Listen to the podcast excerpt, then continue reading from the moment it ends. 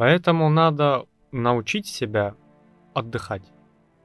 Именно абстрагироваться, максимально абстрагироваться от своих задач. То есть ты выделяешь себе неделю и говоришь, вот в эту неделю не по барабану, что там крыша течет, там вентиляция не такая, там кому-то должен или мне кто-то должен или что-то чинить. Эта неделя не думание об этом. Да. И мы, к сожалению, не можем себе этого позволить, а зря. Потому что у нас такое превращается в день-два, когда ты просто теряешься, не можешь понять, а что это я не работаю. Потом э, начинаешь пытаться какие-то потуги отдохнуть, там поиграть в приставку, попить пиво. И потом такой, блин, а я что-то делаю не так, я не отдыхаю. Я не чувствую себя отдохнувшим. Мне все хуже и хуже и хуже. Я сел, и я не знаю, что делать. И я, пытаясь отдохнуть, сидел с вопросом, что делать, а что дальше, а что сейчас делать, а когда закончатся деньги, а сколько я могу дать себе времени на это, а что, и, а, а, и постоянно вот в этом, в этом, в этом, в этом варишься, варишься, варишься, и выходишь такой, ну я, по крайней мере, не работал. И все. И вот для нас отдых это значит не работать. Ну или да, праздник, это значит надо набивать кишку так, чтобы тяжело было дышать, да? Да. Ну, опять же, надо уделять себе время постоянно. Отдыху, сну, да, думанию. Потому что, ну, реально, некогда думать. Причем думаешь, что ты всегда. Ты от этого не избавишься.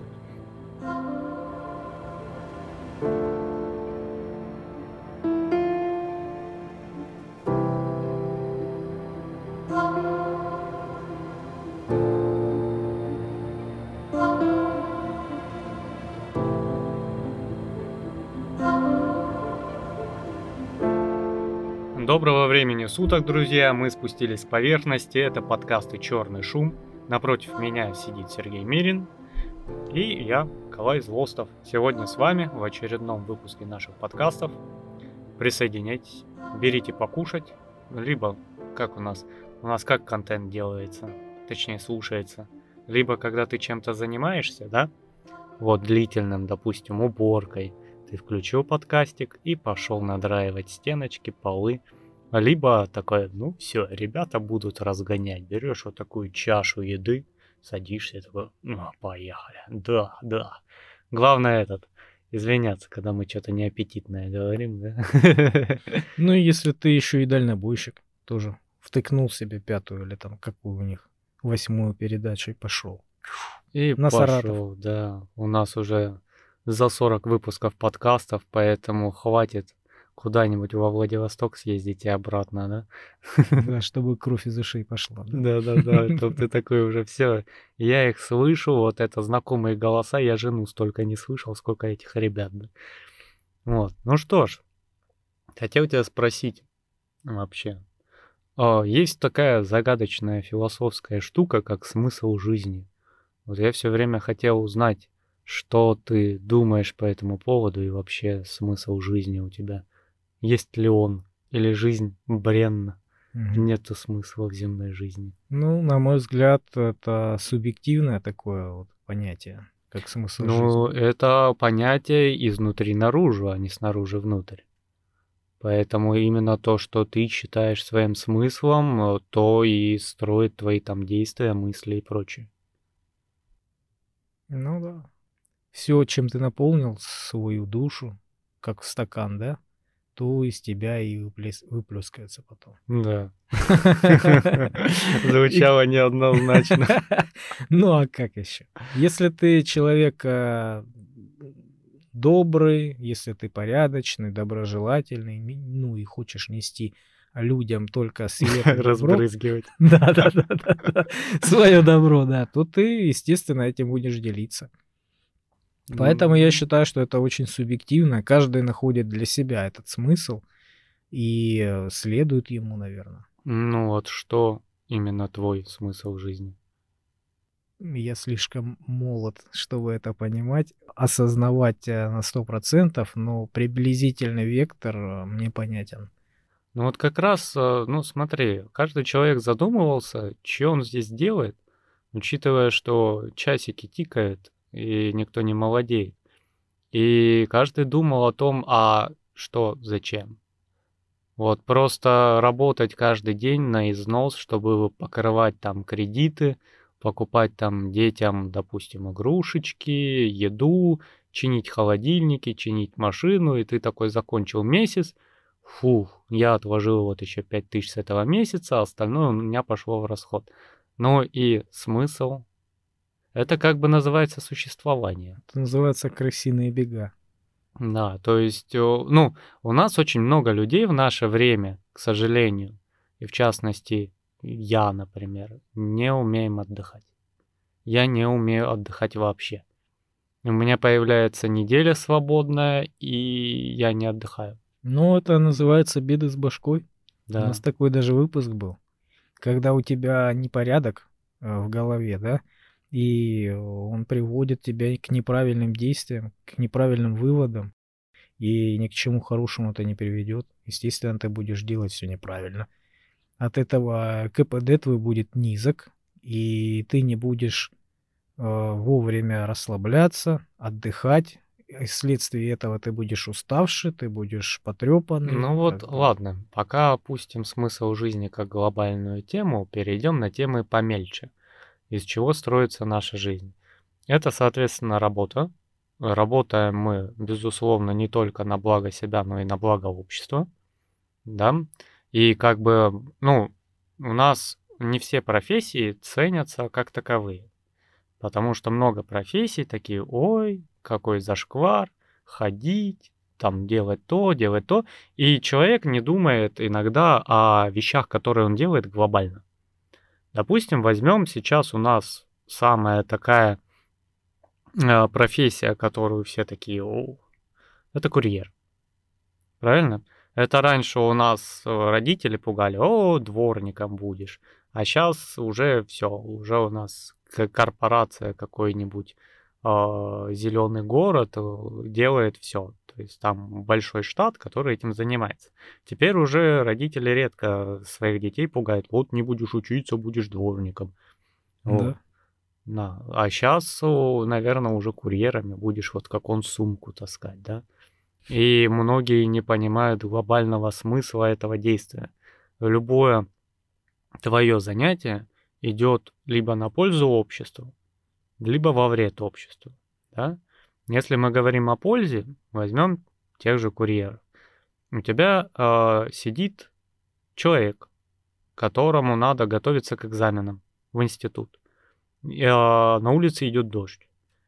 Во-первых, неприятно на улицу выбегать, когда ты хочешь покушать. А у нас сейчас люди вообще не готовят. У нас очень мало людей готовят.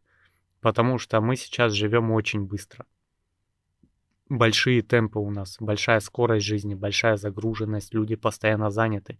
И провести три часа за плитой, ну, как бы не все считают и возможным, и нужным вообще.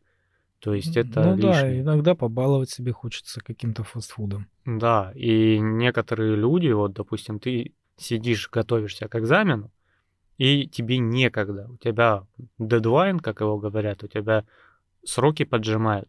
И вот ты сейчас встанешь, пойдешь купишь картошечки, купишь мяска, придешь, почистишь, порежешь, пожаришь, засолишь, и потом это вкусно поешь. Ну да, и полдня пройдет. И полдня пройдет, потому что я готовить люблю. Ну, сейчас не готовлю, потому что меня разбаловало наличие женщины дома. Да, раньше я готовил. Это прям было вот... Прям можно было назвать, наверное, отдыхом. Ну, то есть я запираюсь на кухню, вешаю табличку «Никаких женщин». Вот, и все. Включил музыку и пошел. Это когда у тебя не было женщин, да?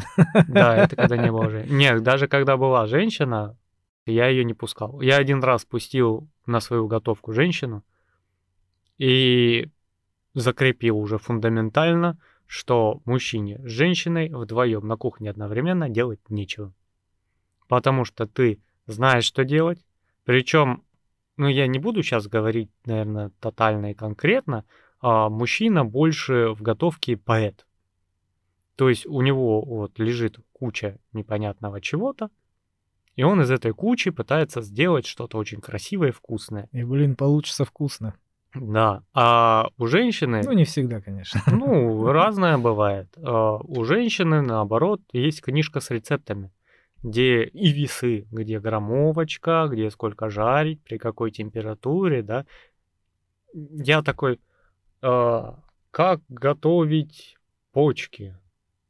Читать не буду, сейчас приготовим. Ну, я наоборот. Я вот, вот наоборот. Я, например, хочу что-то сделать, да, там, борщ, условно говоря. Как его готовить? Я, к примеру, не умею, да. И я спрашиваю сразу эксперту, звоню там, мама, туда-сюда, как его готовить? Ну, там вот это, вот это. Я говорю, что вот это? Ну, вот, вот столько-то вот. Я говорю, сколько? Ну, на гла. Я говорю, блин, ты мне можешь сказать в граммах? Я специально себе, да, к- э, взял эти весы кухонные, чтобы не было такого. Ну, там плюс-минус. Мне надо четко, потому что во всех рецептах, как, какие открываю, там граммы. И там не написано, ну, вот столько. Вот как мне понять, ну, вот столько? Мне нужно в граммах. Дайте мне цифру. У меня есть продукт, у меня есть цифра, у меня есть вес, да, его масса. Вот, поэтому я четко, очень четко слежу, как э, делается по рецепту. Вот, это для меня вот прям основное, как устав. Я, следуя ему, делаю. Единственное, что я использую, это, ну, одни из самых вот качественных продуктов. Я на этом не экономлю. Если я что-то готовлю, то я делаю из качественных продуктов. Не то, что есть в доме, да, а вот именно еду. Если это пельмени, например, я не подмешиваю курятину туда, понимаешь, лишь бы, лишь бы. Я этого не понимаю, это не пельмени. Если ну- нужно пельмени сделать, то я делаю по рецепту. Беру там две трети, по-моему, свинины, да, и треть говядины. Это обязательно. Причем не покупаю готовый фарш, потому что так удобненько, да, и быстренько. Нет, я либо его покупаю мясо и кручу дома, либо если нет э, этой, ну, мясорубки, да, там же у тебя в мясном есть такая функция, чтобы они там же у тебя его на твоих глазах э, перемололи. Вот, и все, и вкусно, очень вкусно получается. Ну, слушай, это опять же зависит от человека, а не от пола, да? Потому что я, например, я вот такой тщательной выверенностью занимаюсь, наверное, только в выпечке, потому что я в выпечке на глаз не понимаю, сколько надо дрожжей на определенное количество муки и воды. Потому что, ну, во-первых, это опыт. Э, Когда ты каждый Ну да, каждый раз, когда ты неделю печёшь, пересолил или не, не досолил, ты уже понимаешь в следующий раз, сколько надо, больше или меньше. Да, понимаешь, во-первых, когда ты варишь супчик, ты можешь взять и хлебнуть бульончик и почувствовать, есть соль, надо специи еще, не надо, вот как добавить. А с выпечкой сложнее, потому что ты уже пробовать, скорее всего, будешь результат, а не в процессе поправлять, корректировать. Ну, часто, знаешь, вот я перебил тебя, часто бывает, что в процессе готовки, вот у меня в основном так, да, я стою, думаю, а что если, например, добавить вот этого, да? И я добавляю, и оно всегда в тему, вот всегда в тему. Причем я добавляю и не пробую. Я, бу- я уверен, что будет вкусно. И я уверен, что я не переборщу с этим. То есть чуть-чуть того, чуть-чуть этого, да, и всегда бывает вкусно. То есть как, как будто я знаю, ну вот, э, Да, да, да. машинально, вот что, что туда Поварская можно. чуйка. Ну, Вот что-то такое Но есть. у да. меня, допустим, э, я не понимаю, зачем мне цифры и граммовки, допустим, для борща. Зачем они мне? Ну, мне нужны, я не знаю. Ну, а, а что там вымерять? Капусту сколько грамм? Да положи, Да. сколько ты хочешь видеть капусты в борще. Нет, мне ты нужен... хочешь, чтобы у тебя было много капусты, густой борщ? А я не знаю, сколько мне... Я хочу сделать стандартный борщ. Вот самый стандартный борщ. Вот чтобы у меня, у меня было среднее количество капусты, среднее количество морковки и всего остального. Чтобы уже, когда я приготовил самый, что ни на есть стандартный, я уже от этого плясал. А добавлю-ка я больше капусты, чтобы я знал, что я больше добавил, понимаешь? То есть как канон. Нет, не понимаю. Ну, я беру кастрюлю, кидаю в нее кусок мяса, варю, пока образуется бульон. В это время подсаливаю, ну, там лаврушечку кинул, попробовал, по соли нормально, добавил, да, учитывая, что картошка чуть-чуть его впитает, поэтому делаешь соленее. Смотришь, у тебя трехлитровая кастрюля. Ты такой берешь качан, так настругал капустки, кинул. Смотришь, она где-то на дно упала, ее не видно. Еще, вот. Помешал, смотришь, ну, достаточно, вот оно такое. а, борщ с телом. То есть основная варка идет ради картошки. потому что она выварится дольше всего, остальное вываривается отлично. И ты берешь такой, ну, мне надо, чтобы там картошки было средненько. 3 литра это примерно две вот таких вот картофельные. Вот такого размера я их почувствовал. Нарезал, положил, все. И что там в граммах, не знаю. Мука, да, вот мучные изделия и то. Один из последних блюд, которые я делал, это были беляши. Я такой, «Ах, мука, вода, такой чук-чук-чук перемешал, получилось тесто, сделал фарш, закинул, все, на соль только попробовал, все, сделал беляши, Ну, улетели. Большинство я вот делал по строго по рецепту, большинство блюд. Единственное, то, что я помню, я испортил прям конкретно, это драники. Вот знаешь, картошка, толченая картошка, Мгм. вареная. Вот ты ее, по-моему, в муке обваливаешь, потом в яйце, я уже не помню. Ну, делаешь кляры, обжариваешь. Вот, да, и обжариваешь. И они у меня настолько склизкие, липкие были, да, что, ну, я больше муки добавлял, чтобы они выглядели примерно как котлеты. Я с э, мукой переборщил. Так надо было добавить крахмал. Ну, я ж не знаю. То есть я переборщил с мукой, и они прямо вот такие, знаешь, дубовые, ну, не дуб- ну, невкусные получились.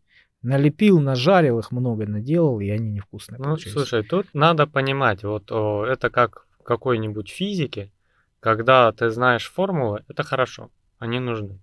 Но когда ты понимаешь, что происходит, это еще лучше. Потому Ну. что ты можешь понять, что тебе так для мне чего. для этого и нужен канон. У тебя драник разваливается.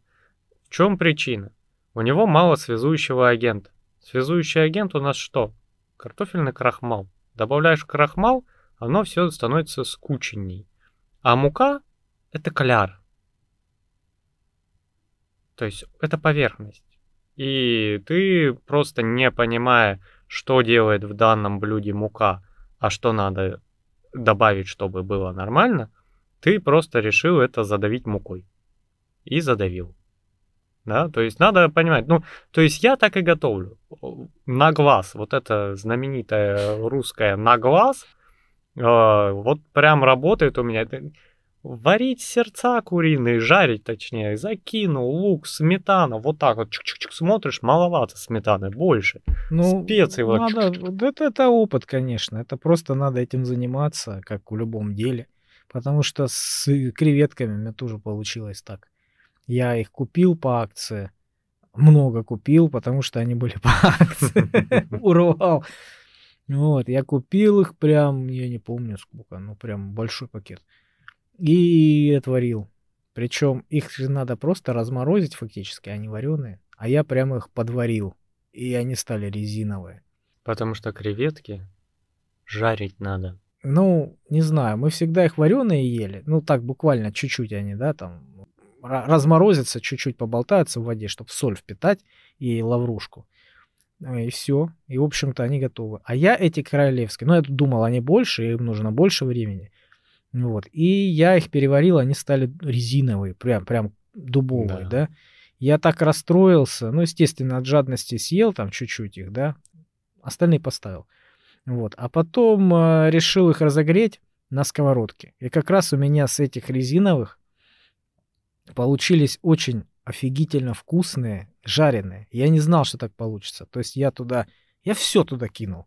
Я, ну, на масле их разогрел, потом кинул туда майонез, по-моему, э, сметаны чуть-чуть, а, ну, перец, чесночок туда. То есть много чего накидал. Все это прямо у меня по, пошкварчало. Я тебе говорю, это просто бомба получилась. Слушайте, уважаемые слушатели, рецепт идеальных креветок в подкасте о смысле жизни. А, Берете креветки, размораживать их не надо, водой теплой промыли, все. Берете сливочное масло, растапливаете на сковородке, кладете туда креветки, посыпаете укропом, поливаете лимонным соком и добавляете чеснока. Идеальнейшие креветки залетают вообще. У меня до сих пор он И сколько Друзья жар- жарить их сколько? до готовности, знаешь, такое. На самом деле около пяти минут, чтобы они по- карамелизировались. Ну, вот эта коричневая корочка появилась, легенькая. румянчик и все, снимаешь. То есть 5 минут на сковородке вот в этих вот э, с этими добавками все. Да, да. Можно 7, кто как любит. Так вот, к чему я шел? К доставщикам еды, да?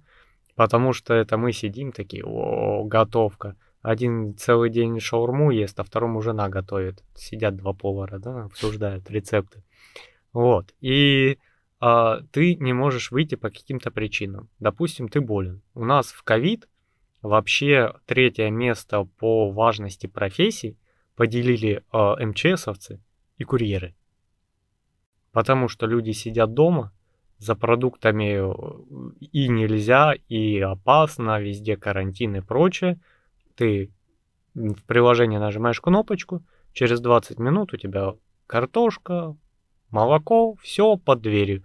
Надо бесконтактно, пишешь комментарий, сейчас отдельная кнопка есть для этого, оставляют тебе под дверью, ты вышел, забрал и пошел. Но это не только с продуктами, это еще и с а, бытовой техникой, с химией и все остальное. Знаешь, сколько вот мамочек заказывает среди ночи этих подгузников? Она спохватилась, что у нее ребенок, а, блин, до утра без подгузников будет, да? Или там да. с утра уже будет без... Где она будет с утра их брать? В этих... Это надо собираться в аптеку. Она забыла с вечера купить. И тут она доставку оформляет, и ей привозят среди ночи, вечером. Неважно, они же да. круглосуточные. Также точно и батарейки кому-то нужны. Как кто-то работает допоздна, да, ему срочно энергетик нужен. А все магазины закрыты.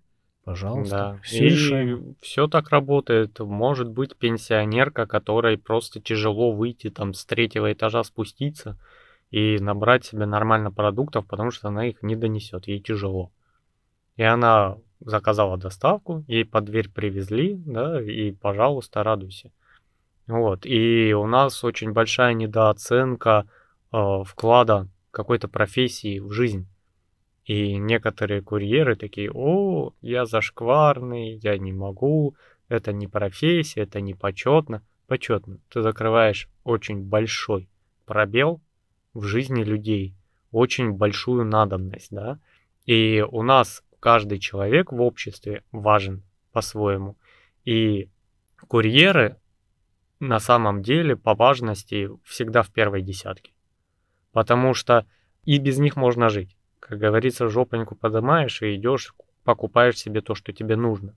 Но учитывая, что сейчас, повторяюсь, жизнь быстрая, и молодежь, она вечно, ну, ты вроде смотришь, в телефончике сидит, но на самом деле они живут очень быстро и активно. И они от некоторых вещей, которые еще для нас нормальные, а для родителей было вообще фундаментально, они просто отказываются. Потому что как с готовкой это отнимает у тебя из дня несколько часов. За эти часы ты можешь там э, съездить на встречу, там договориться об чем-то, написать сценарий, да, э, провести какой-то эксперимент. За эти три часа на самом деле ты можешь сделать очень много. Но также люди, которые имеют личного водителя или ездят э, в такси, да. не имея машины, но имея возможность ее иметь, скажем так. Да. То же самое, ты сидишь э, в своих мыслях, в своих каких-то делах на заднем сиденье и их решаешь спокойненько. Да, то есть ты там... Не отвлекаешься на дорогу, не, не, не, не психуешь. Конечно. Я это услышал впервые такую позицию у Стаса Асафьева. Я думаю, его многие знают.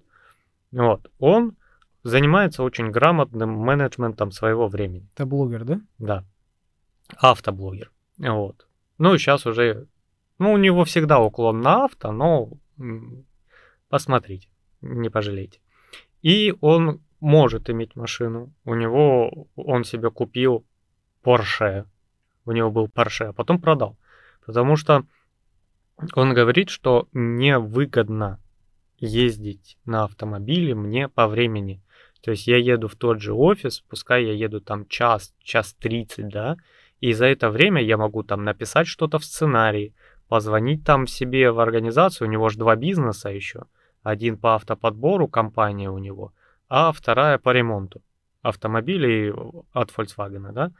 И он может позвонить, договориться, где-то что-то уладить, где-то с кем-то перетереть какую-то важную тему. Тот же позвонить там в продакшн, решить какие-то вопросы. То есть он может это время потратить более полезно, чем держа баранку в руках. Ну да. Поэтому он говорит, такси это вот решение мое. Я сел спокойно и еду. У меня такая позиция, причем была очень давно, когда я взял мотоцикл, а зимой ездил на автобусе. И мне такие купи машину. Я говорю, не хочу. А чего ты не хочешь? Я говорю, да я в автобусе езжу, мне нормально ой, да это, и начинаются минусы автобусов. Да, минусы есть у всех. Почему-то у нас в автобусе люди не так нервничают, как водитель, которому там подрезали. Понимаешь? Не знаю, не знаю. Если ты автомобилист, если ты привык ездить на машине, для тебя а, проехать на автобусе это уже стресс. Слушай, сегодня я ездил на автобусе. Ну, ты, это отдельная тема. Я, я не могу. Мне, ну, не то, что стресс, но как-то очень-очень не, не, неудобно. Ну, не знаю, я садился, учитывая, что до конечки недалеко, доходил до конечки, чтобы сесть где-нибудь в заднем рядочке. Брал книжку и сидел, ехал, читал, потому что это зима. Я уже наездился в свое время, я в институт ездил через э, пять лет, ездил через весь город, пока у меня не было машины, я там ну, я не, 5 лет, конечно, ездил. Ну, года два точно я проездил. И практически от конечной до практически до конечной. То же самое. Садишься на конечной, вот, э, выбрал себе место, если, да, отлично. Если не выбрал себе место, если там впереди тебя кто-то за, залетел. У нас же все как, э, без очереди. Кто первый залетел, тот и приземлился. Вот, если ты не попал, все, ты, ты почти до конечной стоишь. Я не знаю, как люди там а, ездят. Такое впечатление, что они вот реально кирпичами, как их называют, маршрутчики, да? Садятся на конечной и выходят на конечной. Два-три, может быть, знаешь, поменяются люди. Вот как будто вот такая, знаешь, у них перемещение.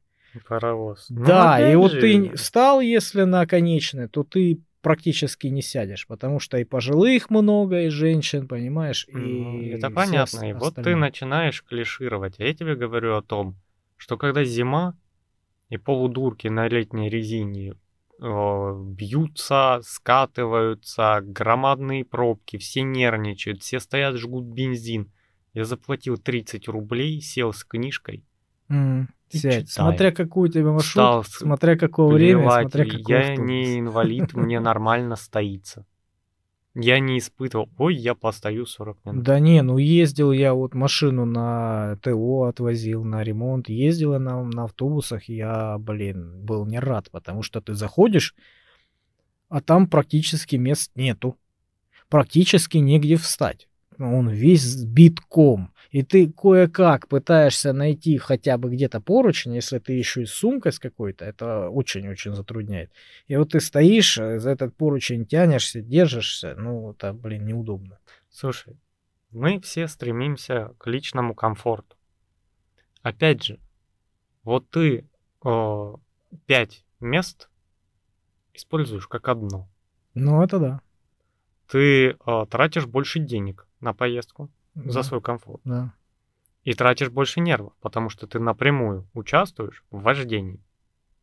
Да, это может быть какое-то воскресенье, где ты как ветер фью, пролетел. Все равно ты нервничаешь. А Я бывает не помню. это какое-то душнило, вот до тех пор, пока мост не расширили на стачках, там было такое бутылочное горлышко. И там можно было, вот я ездил, мне до офиса 7 километров, по-моему, чем 7, чем 9 там ехать, ну реально, со всеми остановками и с этими 20 минут по чистому городу. Но учитывая, что ты попадаешь о, в пробки, это запросто превращается в час. На машине? Да. И ты вот стоишь час, кто-то там тебя подрезал, кто-то что-то биби, баба, бубу, и вот вы катитесь, катитесь, катитесь, катитесь, катитесь. Понимаешь? А в то же время ты можешь взять такси и отключиться от процесса вождения, почитать, послушать музыку, прикорнуть. Ну, да, он по автобусным полосам они часто ездят. Вот, ну то есть, опять же, а, во-первых, общественный транспорт ходит быстрее, благодаря автобусным полосам, трамвайным путям и прочим. А, во-вторых, это более рациональное использование транспорта.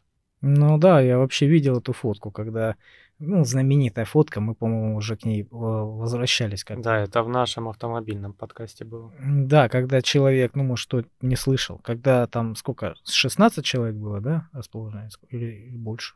Больше, там 32 человека, 32. стандартный автобус посадочный. Да, короче, на этой фотке изображено 32 человека, как бы они ехали в автобусе, без автобуса, вот они вплотную стоят, такой вот прямоугольничек, да? Сколько Да. они занимают места на дороге, ну, то есть как будто они едут в автобусе. И сколько бы они места занимали на дороге, е- если бы ехали каждый в своей машине. Там такая вереница из машин. Да, понимаешь? Ну, одно дело, когда о, ты человек семейный, у тебя какой-то, как их называют, минивэн или Но э, если тебе это для, доро- для работы нужно, да, если тебе, например, грузы таскать, если ты действительно вот, ну, Не, ну грузы это уже отдельно. Вот ты обычный семьянин, у которого есть минивэн, где у тебя трое детей, жена, ты всех развез по садикам, школам и поехал на работу. Но большинство людей, если ты в пробке посмотришь, очень редко, когда сидит больше одного человека в машине. То есть это водитель едет в своей коробке.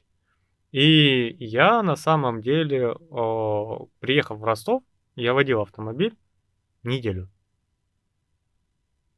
И потом его обратно отдал.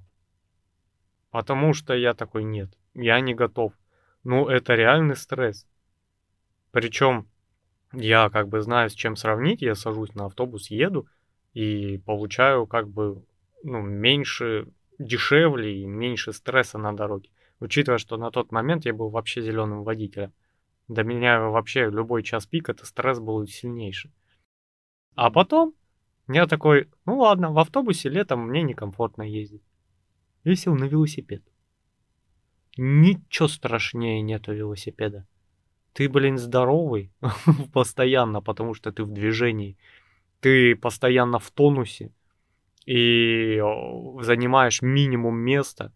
Вообще нигде у тебя проблем нету, ну, кроме светофоров, которые ты можешь съехать и по пешеходке перейти, понимаешь, в любое место. И я прям года три точно гонял на работу на велосипеде летом. И мне было абсолютно по барабану, что у меня нет автомобиля. Пока ты не купил мотоцикл. И потом я купил мотоцикл. К мотоциклу я стремился. Вот, потому что всегда хотел мотоцикл с детства. Я купил мотоцикл и, да, потерял немного тонуса, но при этом стал еще мобильнее и быстрее. И машину я купил чисто из-за профессиональной нужды. Нет, для меня машина это свобода. Свобода для меня мотоцикл, а не машина. Машина, вот как случается обычно, мне не надо никуда ехать. Ну, по работе случается, что работа у меня такая, что в целом туда-обратно. У меня машина месяцами стоит. Я ее не трогаю. У меня так- не нужна. У меня так мотоцикл. Мне, когда он был нужен для работы, я его использовал, да, он был актуален. А вне работы, я даже не знаю, что с ним делать вне работы. Потому что если ты куда-то вне работы выехал по делам, то это, как правило, либо что-то из магазина, какие-то сумки, да, либо что-то куда-то отвезти, ну, я не знаю, либо непогода. То есть у тебя мотоциклетный сезон, он небольшой на самом деле. Потому что кроме того, что тебе надо в теплое время с, э, года да, ездить, еще и э, чтобы не было дождей, а дожди даже летом идут. Поэтому в итоге у тебя небольшое время на мотоцикле можно ездить. К тому же, если ты в магазин за- по- поехал за продуктами, да, накупить там чего-то, если что-то кого-то отвезти, там, ну, без шлема там не отвезешь толком никого, маму там не посадишь на мотоцикл, да, или там груз какой-то тоже не отвезешь. То есть на мотоцикле вот э, в итоге мне и некуда ездить. Слушай, ну, э, это как воспринимать. Я как опытный мотоциклист скажу, что у опытного мотоциклиста заядлого сезон длится где-то 9-10 месяцев. Ну, Э, если у это тебя у тебя- железная жопа, может быть. Ну да, у меня так и было, то есть я в феврале выхожу, погода смотрю плюс 5, асфальт сухой, почему мы не едем на мотоцикле? А, не, мы едем на мотоцикле, все нормально. Ну, я не знаю. Для меня, когда уже, наверное, плюс 10, это уже холодрыга. Ну, ты ж не, не сравнивай холодно на улице, да, или холодно на мотоцикле. Это ж разные вещи. Разные. Если у тебя плюс 10 э, на улице, то когда ты едешь на мотоцикле, у тебя, наверное, ноль. Ну, не ноль, поменьше. Но, опять же, а, в чем дело? Э, если ты имеешь желание, тебя ничего не остановит. Ну, Да, это дико бешеное желание иметь. да, то есть, ну, я кайфую от езды на мотоцикле. Да, я тоже кайфую. Особенно, когда переключаю свои Да. передачи. Но когда у тебя появляется альтернатива в виде автомобиля, да, ты уже такой зажравшийся барин, который, о, возможно, осадки, поеду на машине. Знаю, о чем говорю. Но я просто знаю, что за ад на мотоцикле ехать э, в непогоду. Даже не в непогоду. Ты посмотри на наши дороги. Ты просто по обычной дороге едешь летом, в теплое время года, да? А у тебя там канашку прорвало. Там какая-то скотина моет машину в частном секторе, да, где тебе мимо надо проехать. И вся вода от его машины, от чистой, да, вся течет по всей дороге. И все машины загаженные дальше едут. А ты ж на мотоцикле проезжаешь, как бы ты аккурат... не аккуратничал, эта вся вода будет на тебе. И ты будешь сверху до, до, донизу весь в этом всем, понимаешь? И к тому же, даже если ты будешь аккуратно ехать, объезжая лужи, да, эту вот канашку, к примеру, все равно проезжающие мимо машины, они тебя забрызгают этим всем. Это неудобно, Слушай, блин. Это опыт. Ну, все это решаемо. Да дело даже не в том. Дело в том, что у нас время используется рационально. Ну, люди стараются рациональнее использовать время, место, средства, правильно? Это, как это называется, менеджмент своей жизни.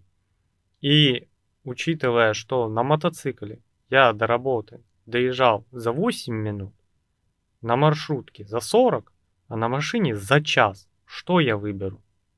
Ну, понятное дело. Да? И опять же, ну, у нас очень много стереотипов по поводу мотоциклов, но надо понимать, что все дело в голове. Если дурак садится на мотоцикл, это не значит, что если его посадить на машину, он вдруг станет ездить адекватно. И все. Ну да, просто эти дураки на мотоциклах, они слишком нашумевшие, поэтому и создают такой негативный образ мотоциклиста. Да, причем, ну, у меня А грамотного мотоциклиста на дороге никто не замечает. его никто не замечает, потому что все видят какие-то ошибки. А их большинство на самом деле. Да, и все, я езжу спокойно, наматывая десятки тысяч километров на мотоцикле. Ну, я тоже ак- аккуратненько ездил, но единственное, чему я не был доволен, тому, что у меня нет аварийки на мотоцикле. То есть я не могу физически кого-то поблагодарить, понимаешь? Ручку поднимаешь или делаешь у меня руки лево-право. заняты. Лево-право. Ну, Влево-вправо поворотник. Все, почти аварийка. не, не, не, не все разбираются в этом. Да поймут люди. Ну, дело опять же не в том. А, вот отдых для тебя что в конце-то концов, через 40 минут, скажи мне. Не Тоже знаю. отдыхать не умеешь. Наверное, нет. Ну, до сегодняшнего дня была прокрастинация. То есть, Это не отдых. когда я один, всех нафиг, у меня есть интернет, у меня есть компьютер, а, и никто меня не беспокоит. Вот, наверное, отсутствие каких-то, вот, знаешь, триггеров, вот это отдых, возможно, так. Но это плохое понимание отдыха.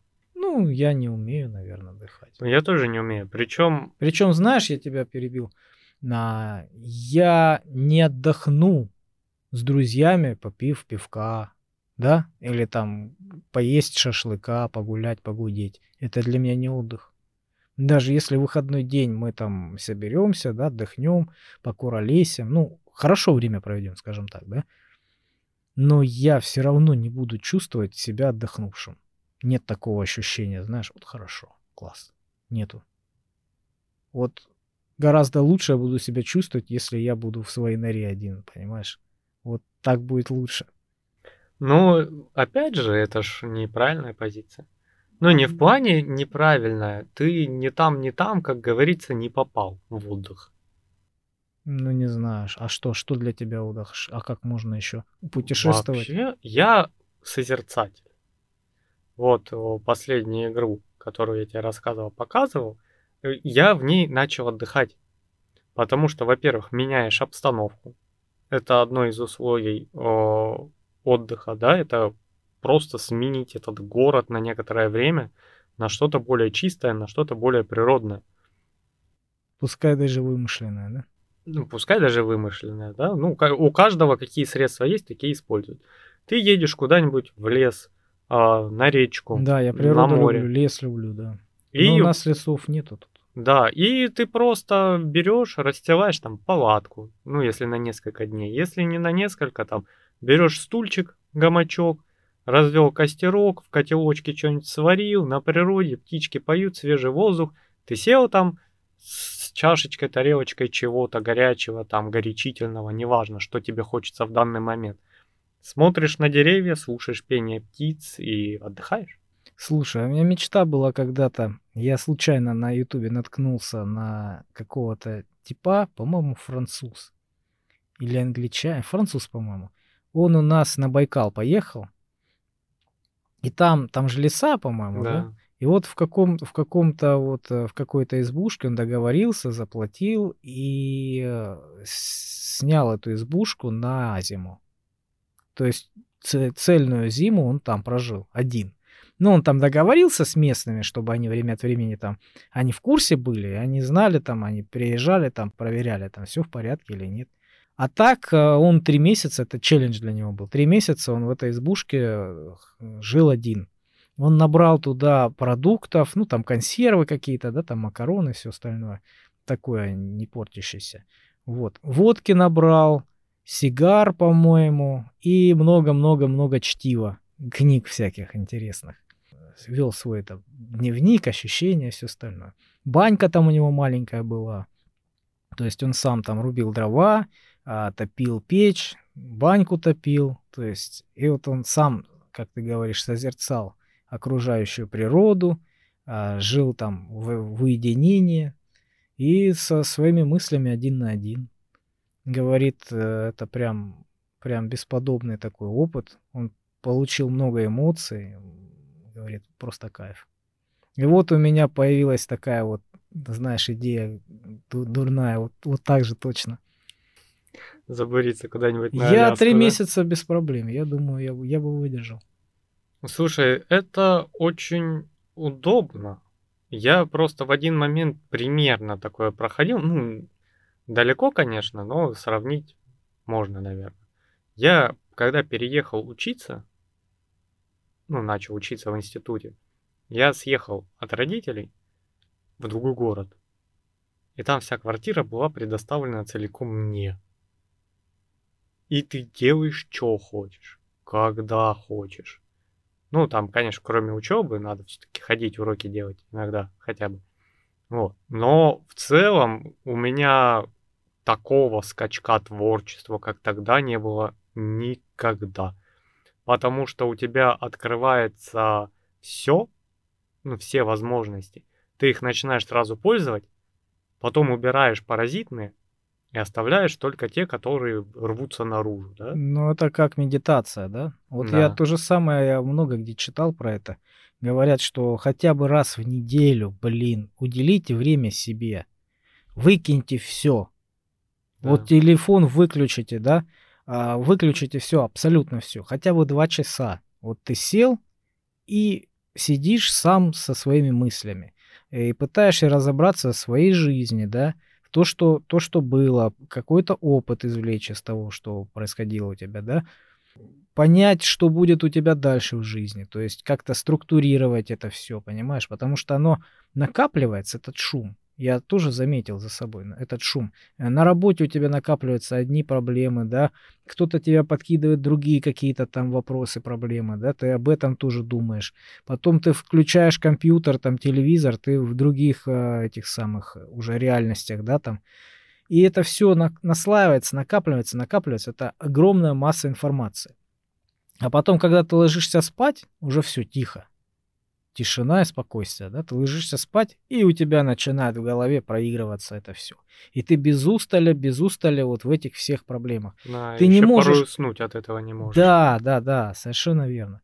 И, а потом еще и во сне это все переживаешь. У меня такая ситуация была, когда, знаешь, а, по работе, вот я помню, что-то мне надо сделать. Вот я, когда еще в строительстве работал, я помню вот что-то такое, что, блин, ну мерзкое, там, подготовка какая-то, знаешь, ну такой вот этап какой-нибудь такой неприятный в работе. Но его надо сделать по-любому. Я помню, и оно у меня в голове крутится, надо, надо, надо, надо, надо. Я начинаю, я засыпаю, и мне снится, что я это делаю. И весь сон я эту фигню неприятную делаю. Потом просыпаюсь, фух, думаю, сон.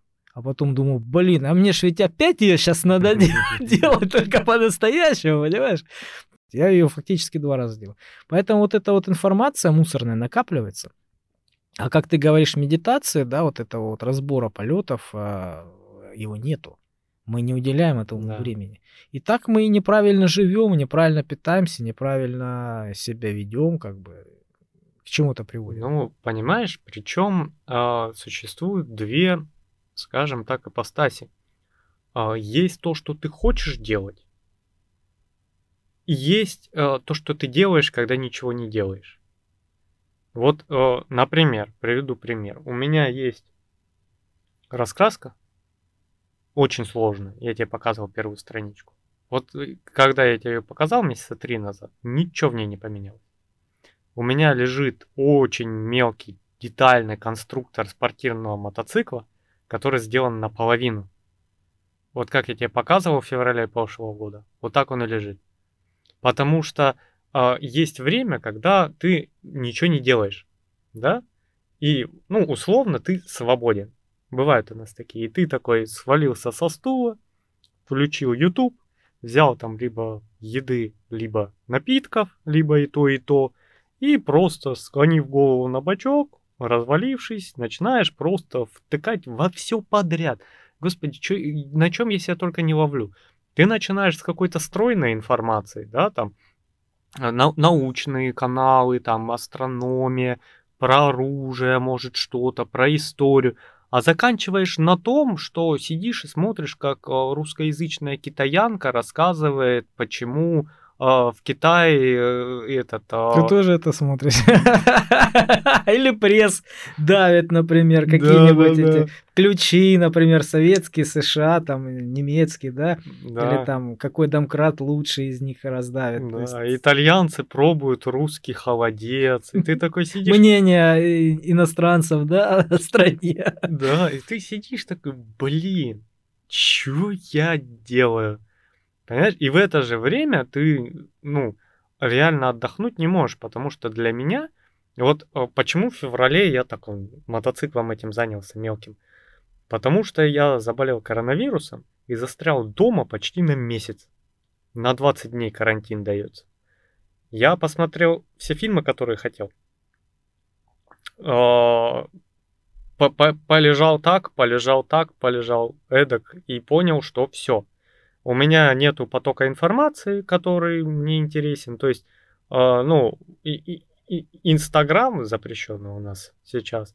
Уже через час активного использования вообще нафиг не нужен. Там просто у тебя мелькнуло 2 терабайта информации перед глазами за час, и ты ничего не понял и ничего не запомнил. И тебе становится настолько скучно, что ты начинаешь рваться до того, что ты действительно хочешь. И я очень сильно отдыхаю, когда вот сидишь карандашами, мулюешь э, в раскраске.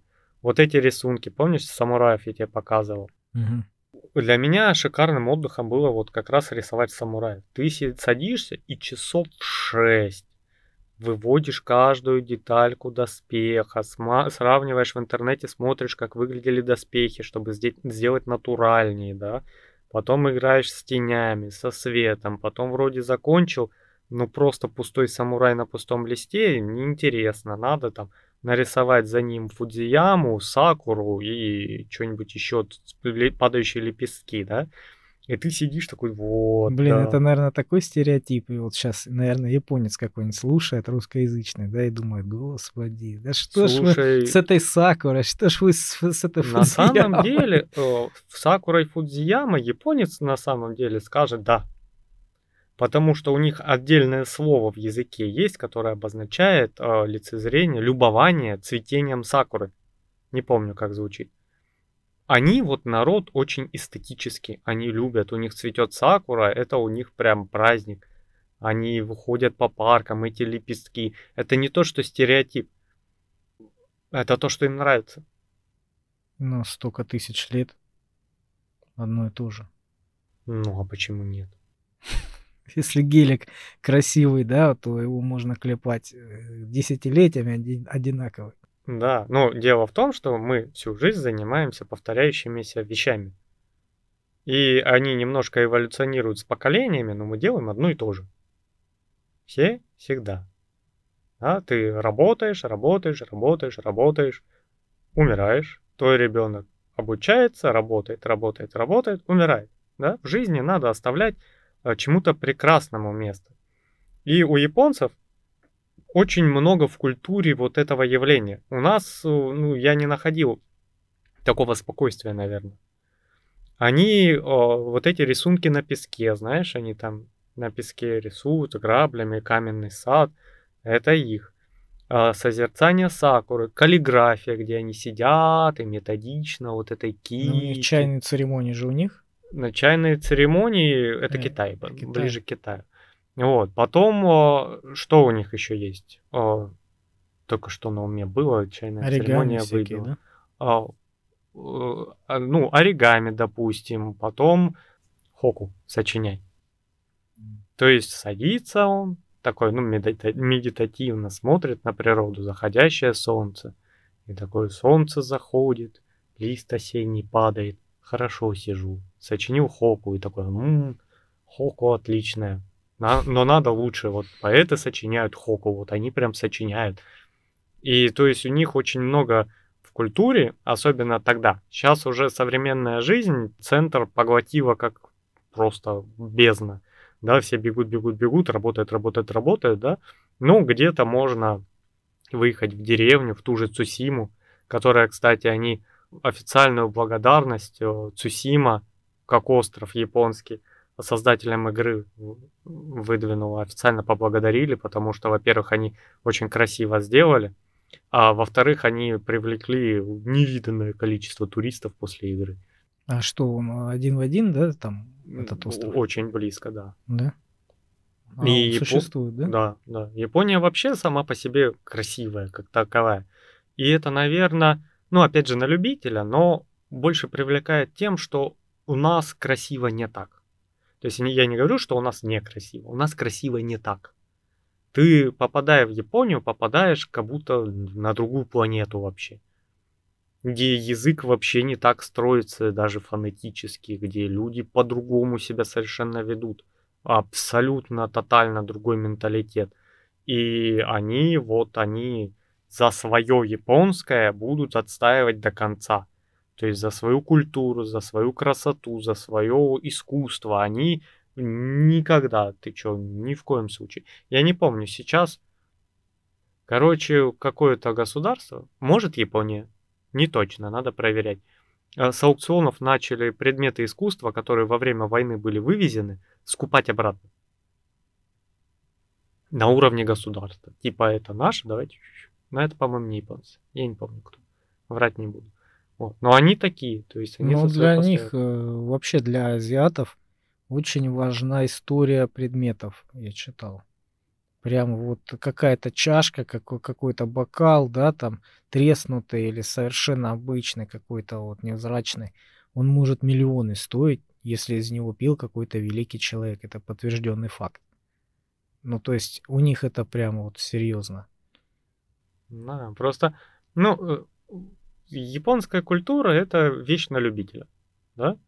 Допустим, я знаю о ней гораздо больше, чем ты, в разы. А, я даже японский язык учил. Было это давно, поэтому не жди от меня сейчас речей. Плохие слова ты умеешь говорить? По и плохие слова тоже умел. Я э, прям очень хорошо знал, как построить диалог в японской больнице с медсестрой. Причем я не знаю, почему... По каким в... же ты фильмам учился? Я не знаю, почему в разговорнике этому так много было уделено внимания, но прям в разговорнике, вот разговор с медсестрой, это отдельные несколько страниц. Люди к людям относятся по-разному. Да, и у нас в целом, ну, имеется расизм какой-то, да, особенно в Америке. Они там сначала в нем дико погрязли в расизме, а потом дико кичаться, кичиться начали тем, что они не расисты, да, то есть начали от обратного идти. Вот, причем настолько усугублять, что у бедных афроамериканцев глаза на лоб полезли. Насколько их э, поменяли точку зрения и начали по поводу без повода. Ну, там на самом деле много всяких версий по этому поводу. Одна из, точнее, все они сводятся к политике к политике, к заработкам, то есть кому-то это очень выгодно. Не, понятно, мы не будем это разбирать. И Дело на этой в другом. теме, да, вот. Дело в другом. Вот, допустим, я не имею ничего против японца, ничего против американца, грека, украинца, белоруса, казаха и любого вообще человека вообще на этой планете, да? То есть есть там какие-то исторические терки, какие-то конфликты, какие-то драчки между собой. Окей, это мир так существует. Но, допустим, у меня нет вот сейчас к немцам никакой претензии, если честно. К современным? Да. Ну, я же живу сейчас, понимаешь, и как бы приезжая в Германию, я не буду ходить такие, фу, фрицы, фу, фу, фу. Ну, да? понятно, это здравый подход, это правильное решение, я так считаю, да, я также точно. Я считаю, что в каждом, в каждой национальности есть хорошие, есть и плохие люди, естественно. Вот. Также и девушки. Вот э, есть очень красивые девушки, наверное, во всех национальностях. Да. Ну, может быть, конечно, и есть какие-то национальности, вот, которые, которые я не видел. Может, мелкие-мелкие народы, там человек 100, да? Вот, вот они для меня будут очень специфическими. А так, я вот во всех расах видел, во всех национальностях видел очень красивая девушка. Да. Причем ты такой смотришь там эти, а в Финляндии такие, ух, белокурые девушки, такой смотришь, ух, японки, такой смотришь, ух, бразильянки, и ты такой, вроде таким, там красивые девушки, а потом понимаешь, что ты и там уже подумал Знаешь, об этом, и там подумал. Человек такой, такая личность, когда ты э, хочешь навесить клише, вот всегда. Вот ты смотришь и какой-то стереотип. Либо выискиваешь стереотип, либо его создаешь. Потому Либо... что мозгу так проще. Так проще, да, повесить ярлык. Потому что ну, многие приезжие в основном замечают. Вот, вы считаете, что я приезжий, вы считаете... Я всю жизнь это слышал. Понимаешь, от тех, кто приехал с Украины, я слышу это сейчас. Раньше я слышал, что э, от тех, кто приехал с э, области, потом слышал те, кто с других городов, и все говорят, вот вы считаете вот нас не такие, как вы. Я говорю, да с чего ты, чушь какая. Ну, ты понимаешь, что человек, он везде одинаковых практически, да?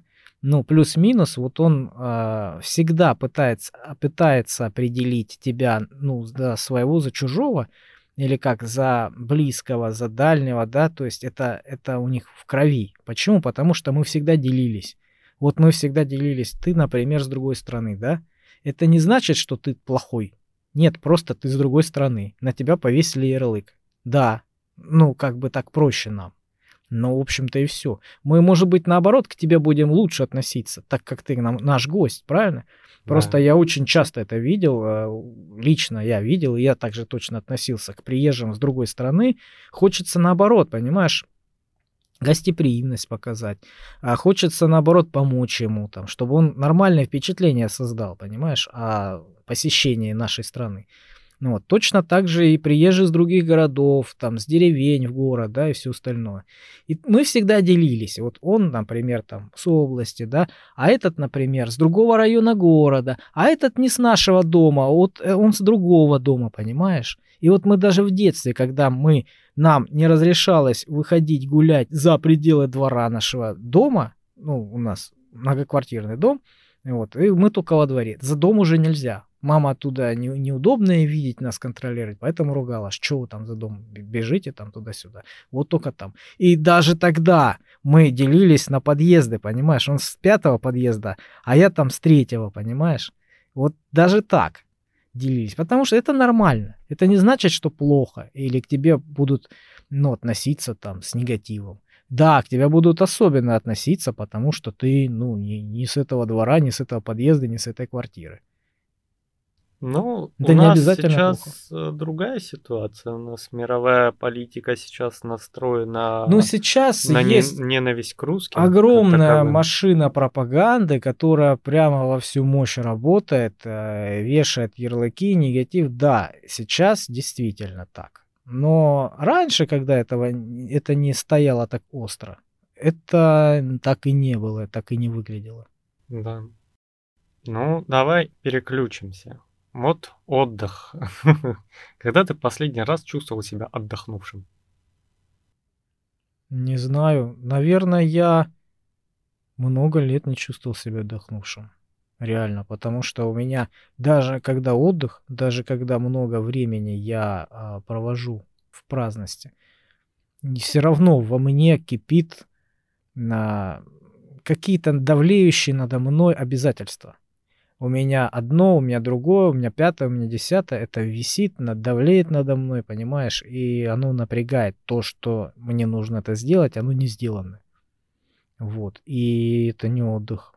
Когда у тебя уже мы- мысли свободные, отдохнувшие, да, у тебя начинает грызть совесть. А ты это не сделал. А ты там не сделал. А, прохлаждаешься, а у тебя ремонт висит. А потом, да, да, да, а потом кто-нибудь маякнет, скажет, а, а, ты все, ты, ты, ты, ты ничего не делаешь, ну вот, а ты там должен это, а ты там должен то. Это как, знаешь, как ложка дегтя в бочку меда. На, отдохнул, скотина, иди делай, Да-да. давай, ты обещал это делать. Отдыхальщик тут гля разлегся. Вообще у нас, а, ну в частности у меня родители поступали довольно правильно. А, Они целый день откладывали деньги в определенном количестве. Целый день? Целый год. Целый год. Опечаточка вышла. А, Целый год откладывали деньги. Насыщенный день, думаю. Смотри, откладываю. Молодец. Вот. И летом, допустим, в августе, вся семья и на море. Рванули, и там э, папаня в отрыве на пиво, потому что он водитель, он не может там э, пиво э, в течение своей рабочей жизни много потреблять, потому что за руль ему, да, правильно? Это очень нередко, когда он может там посидеть, бутылочку выпить пиво перед обедом и такой, перед ужином, и ох, хорошо. А тут он такой, руки развязаны, я целый день пью, когда хочу, сколько хочу.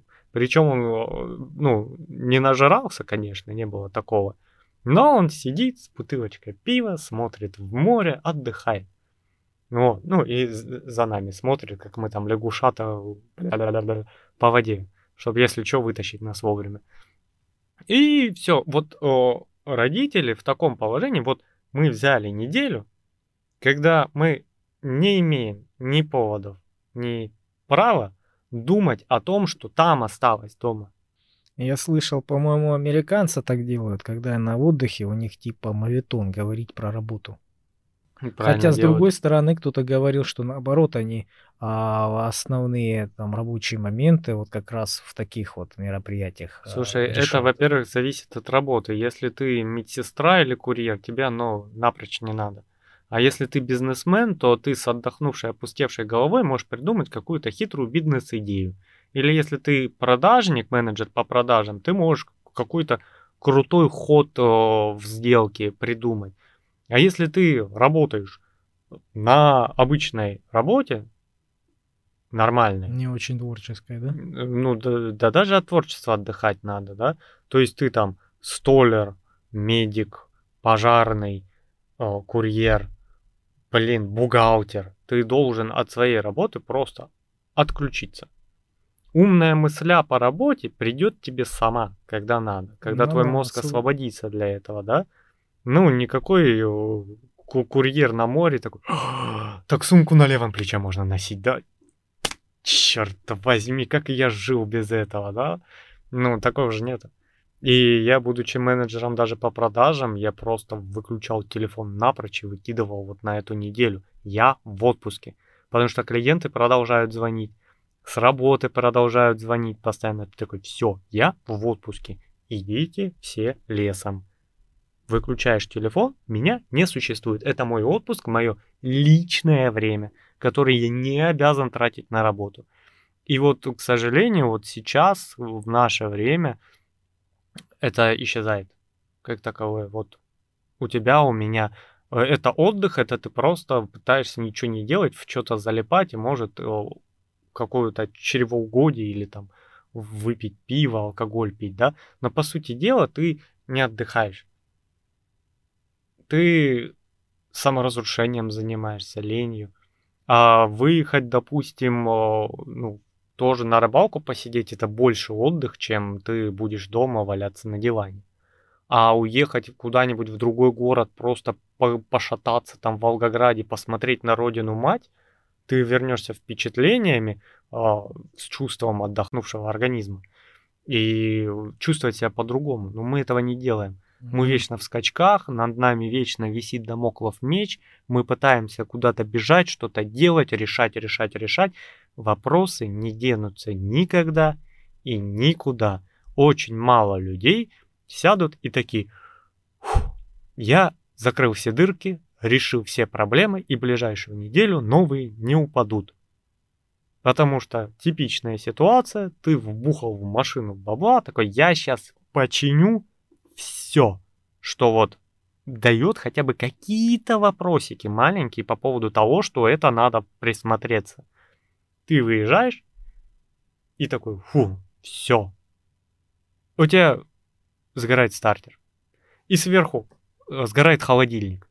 И ты сидишь, блин, я только что вбухал вообще все свободные деньги в машину, мне опять идти в машину еще вбухивать, дома полетела техника, еще там какие-нибудь вопросы э, семейного характера возникнут, понимаешь? И они будут всегда, они идут один за другим, так один еще за другим. конец месяца это надо, скорее всего, за квартиру платить. Да, И счетам. дай бог, чтобы со здоровьем все было в порядке, а то мало ли зуб там, не зуб или еще что-то. Да? Да, понимаешь? И в результате ты... Ты всегда в этом. Я Ты тоже замечал, да. вот когда я работаю, да, там, ну, какие-то свои вопросы закрыл финансовые, да, все, вроде все нормально, все хорошо. Только у меня плюс-минус какие-то деньги начинают скапливаться, в плюс я пошел, да, бах, машина. Бах, сезон закончился, мне нужно одежду купить там или еще что-то. Бах, инструмент какой-то срочно нужен, да, или поломка какая-то. И так бесконечно. Да. Причем я уверен, что вот как крысиные бега по Киосаки, да, у него там термин такой есть. Японец, небось. Вообще он американец. а, Японского происхождения. Он, да, он э, штат Гавайи, он оттуда. С Гавайских островов. А, тогда нет. Ну ладно. Ну, не суть. И смысл в том, что ты вот по кругу бегаешь. У тебя увеличивается, например, зарплата, ты пошел на повышение, у тебя какой-то другой бизнес или еще что-то, и у тебя те же траты остаются, просто суммы другие. У тебя лучше машина все равно будет ломаться, у тебя другие продукты, а, но все равно ты их покупаешь, тратишься. У тебя на друг, другую сумму шмотки, но все равно ты их покупаешь. И так вот бесконечно по этому Круговорот. кольцу. Поэтому надо научить себя отдыхать. Именно абстрагироваться. Максимально абстрагироваться от своих задач. То есть ты выделяешь себе неделю и говоришь, вот в эту неделю не по барабану, что там крыша течет, там вентиляция не такая, там э, кому-то должен или мне кто-то должен или что-то чинить. Эта неделя не думание об этом. Да. И мы, к сожалению, не можем себе этого позволить, а зря. Потому что у нас такое превращается в день-два, когда ты просто теряешься, не можешь понять, а что это я не работаю. Потом э, начинаешь пытаться какие-то потуги отдохнуть, там поиграть в приставку, попить пиво. И потом такой, блин, а я что-то делаю не так, я не отдыхаю. Я не чувствую себя отдохнувшим. Мне все хуже и хуже и хуже. А потому что ты, когда, ну вот, допустим, я после сезона работы без выходных, там сколько месяцев, 5, 4-5 месяцев, я сел, и я не знаю, что делать. И я, пытаясь отдохнуть, сидел с вопросом, что делать, а что дальше, а что сейчас делать, а когда закончатся деньги, А сколько я могу дать себе времени на это? А что, и, а, а, и постоянно вот в этом, в этом, в этом, в этом варишься, варишься, варишься, и выходишь такой, ну я, по крайней мере, не работал.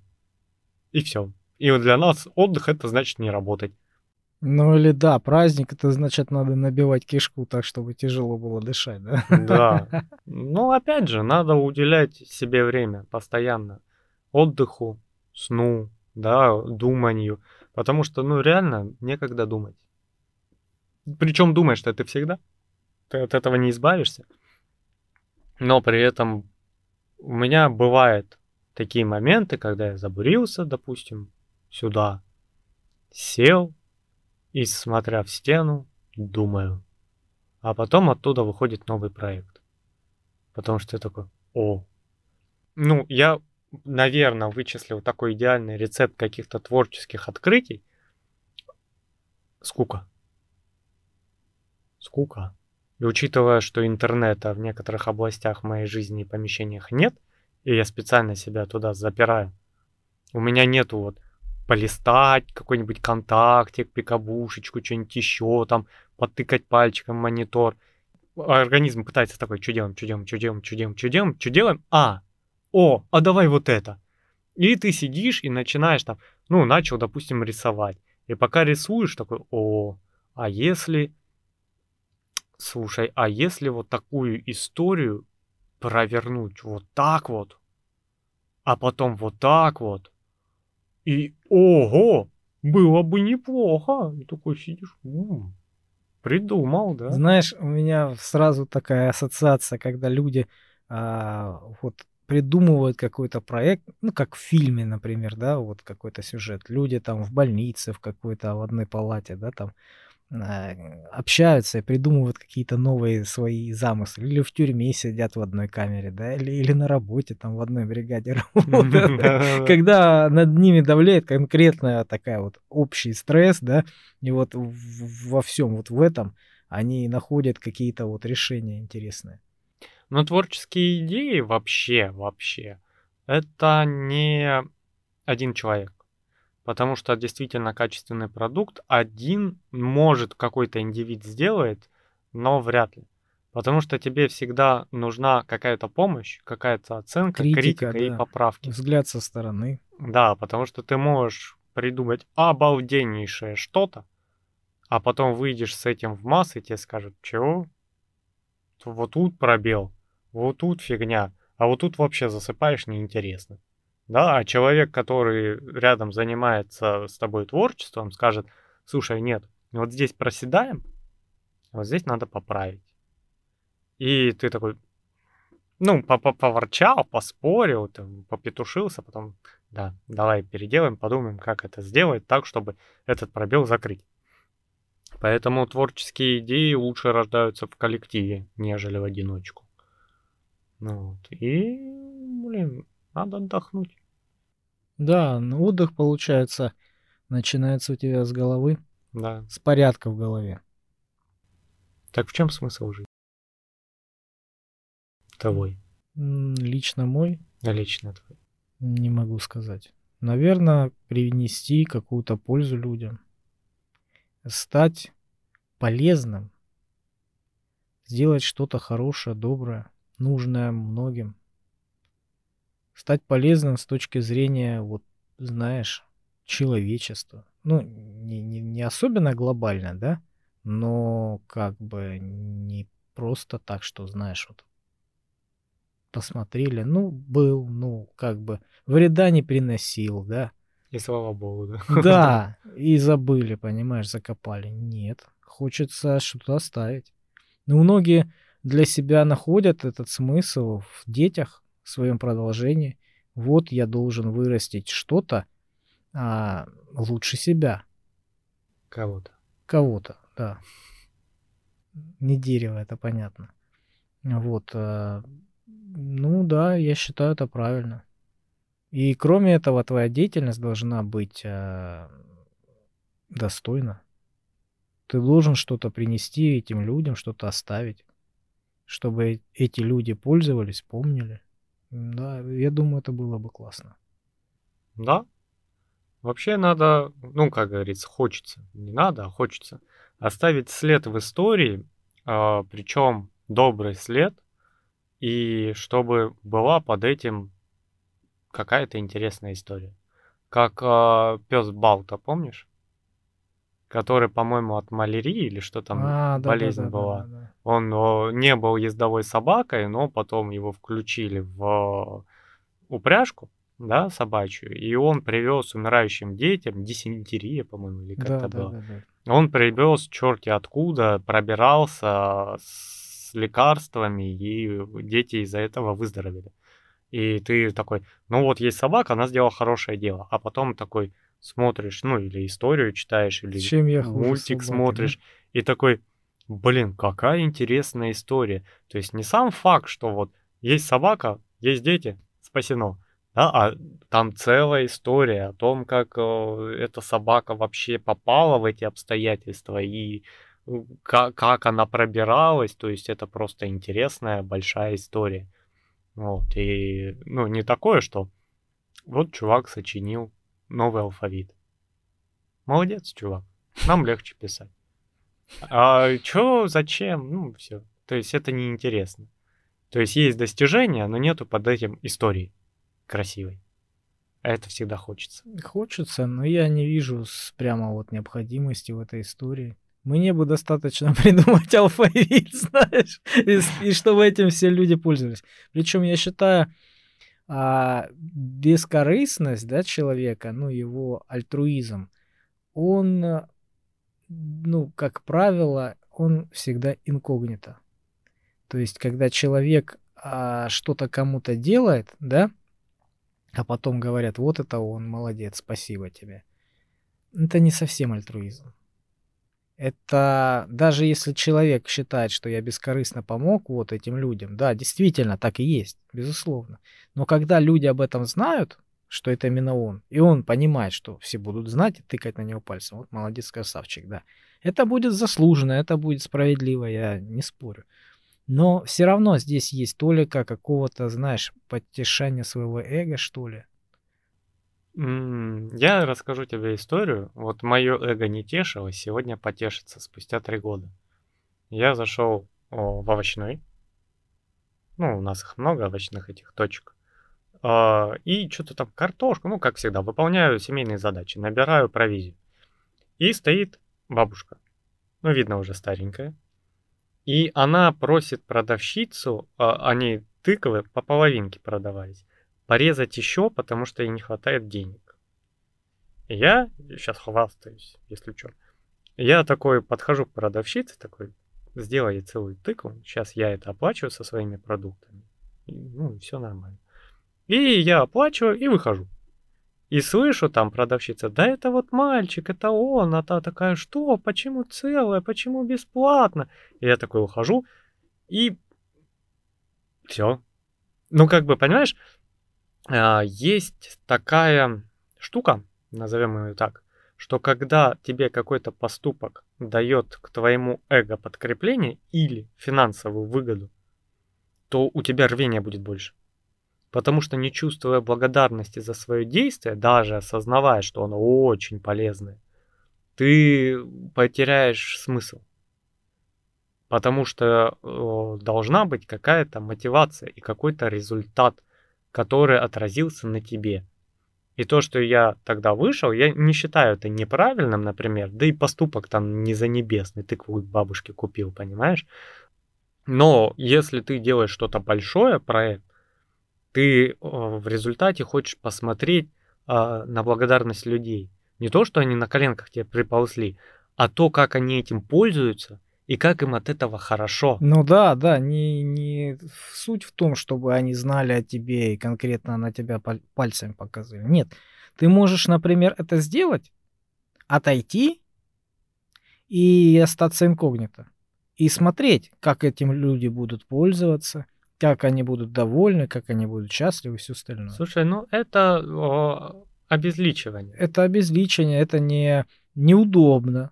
Но я не об этом Ну, говорю. Опять же, они будут говорить, вот, спасибо тому человеку, который это сделал. не зная просто его имени. Ну. Все. И ты на это смотришь и видишь то, ту же самую благодарность, только имени они твоего не знают. Ты сидишь и прекрасно знаешь, что это ты, Ну и да. это тебе говорят спасибо. Да. А какая разница, что они скажут Сережа спасибо или вот этому неизвестному спасибо?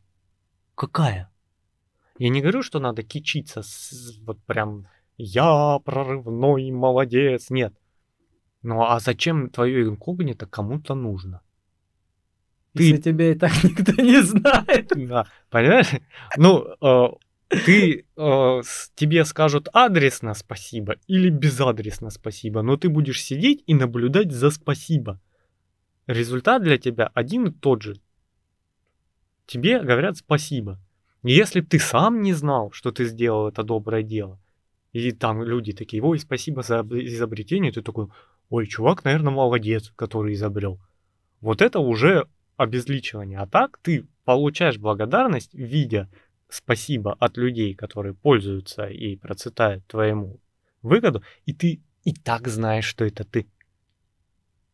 Понимаешь? Разницы-то нет. Есть Есть разница, когда человек такой, я Когда это ты- сделал. Да, да, да. Вот когда ты подкрепляешь этот добрый поступок хороший своей персоной, да, когда они видят а, человека, который это все сделал, они могут показать пальцем, они могут запомнить тебя, да, или еще что-то. Ты можешь э, встать на вот эту дорожку, когда ты а, будешь гнаться потом за этим. Да, это я, это я, да, запомните, это я, понимаешь? Но в любом случае здесь есть какая-то подоплека а, корыстная. Знаешь даже почему? Ты думаешь, там зачтется. Знаешь, э, во всем есть корысть, и она должна быть в мелкой дозировке во всем. Потому что если, не- ну, я не говорю, что ты становишься павлином и должен вот, распустив хвост, говорить я, я, я, это уже не то. Ну, так ты можешь к этому прийти. Э, Это от человека зависит, понимаешь? Если человек сделал одно хорошее, доброе дело и ходит об этом всем рассказывает, какой он хороший молодец, Да. ну это гнилой человек. Я видел таких, и мне очень неприятно было общаться с таким человеком, который мне помог, а потом полчаса кичился об этом. Вот я помог, и видишь, да, да. какой я молодец, Ну, как, блин, я- ну как мне было тяжело, а вот Ты- я это сделал. Кто тобой управляет? Не президент же напрямую. Ты сам собой управляешь, если тебе это не нравится. Не иди в ту сторону. Это ж э, не наркотики, когда ты пару раз э, по- получил и все, ты встал на кривую дорожку. Да нет, не кичись. Понимаешь, просто если, ну, допустим, если ты делаешь доброе дело, и оно приносит тебе еще и деньги, у тебя есть мотивация развивать доброе дело, открывать франшизу доброго дела, да, допустим, переработка вторсырья. Ты получаешь с этого деньги, у тебя есть деньги, чтобы развивать это, у тебя есть деньги, чтобы благоустраивать жизнь себя и семьи, и при этом ты помогаешь людям. Но при этом а, они знают твое имя, и ты в истории не останешься кем-то там. Да, да. Они скажут, вот а, пенициллин изобрел вот этот профессор. И такие, ну да, он был неаккуратен, поэтому изобрел. Но все человечество ему благодарно. А если бы, ну кто-то там изобрел. Понимаешь, сквозь века это Ну. уже настолько становится размытым, что чуть ли не басня. Понимаешь? И надо оставлять имя в истории. Если ты что-то сделал хорошее, оно должно быть подписано. Не для тебя даже сейчас. Просто я пошел от обратного. Вот когда один человек кичится, да, я помог, я, я, вот я помогаю, я на самом деле постоянно помогаю, я такой красавчик, я такой хороший. Поэтому у меня была мысль такая, что идти от обратного. То есть, ну, сделал и хорошо, молодец. Сделал молча, понимаешь? И хватит об этом э, всем трендеть. Вот я об этом говорю. Не, ну понятное дело. Опять же, это зависит от того, что ты делаешь. Иногда тебе об этом трендить надо. Прям обязательно. Потому что, когда ты своими двумя ручками что-то сделал, оно получилось. Иногда надо к этому привлечь еще много ручек, чтобы это развить. Ну по да, что-то если- глобальное. И ты должен говорить, что вот, ребята, я придумал, как э, спасти, вот, допустим, Байкал от засорения. Эта идея отличная, и ты продвигаешь ее в массу. Вот смотрите, как я это сделал, какими методами. И к тебе начинают подтягиваться люди с Ну, такими же да. мотивациями и энтузиастами. Давай я помогу. Пришел какой-то меценат. Вот тебе денег сделай не вот такое устройство, которое в карман помещается, а размером с бульдозер. И вычистим там 10, 30, 40 миллионов раз быстрее. И ты привлек э, силы, инвестиции, благодаря тому, что ты не такой бутылочку вышел из Байкала и такой, «Ой, кому-то станет легче и пошел. Инкогнито. Понимаешь? Иногда надо говорить. То есть это многогранный вопрос, скажем так.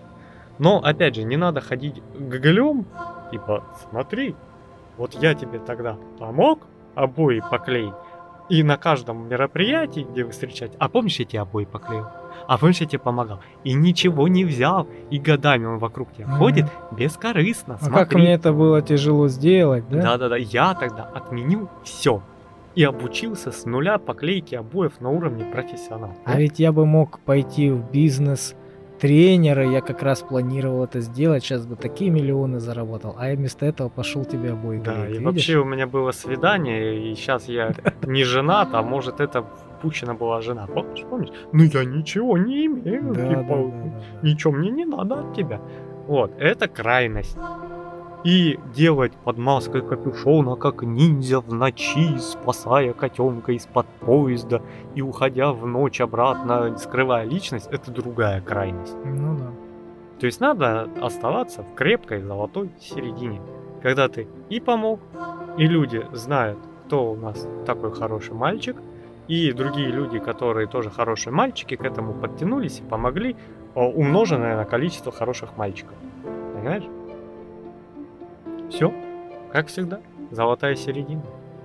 Ну что ж, мы оставили очередной след, возможно даже 42-й в истории нашего подкаста «Черный шум». Нам надо возвращаться на поверхность. Приходите к нам еще, мы всегда здесь. Всем пока. Пока-пока.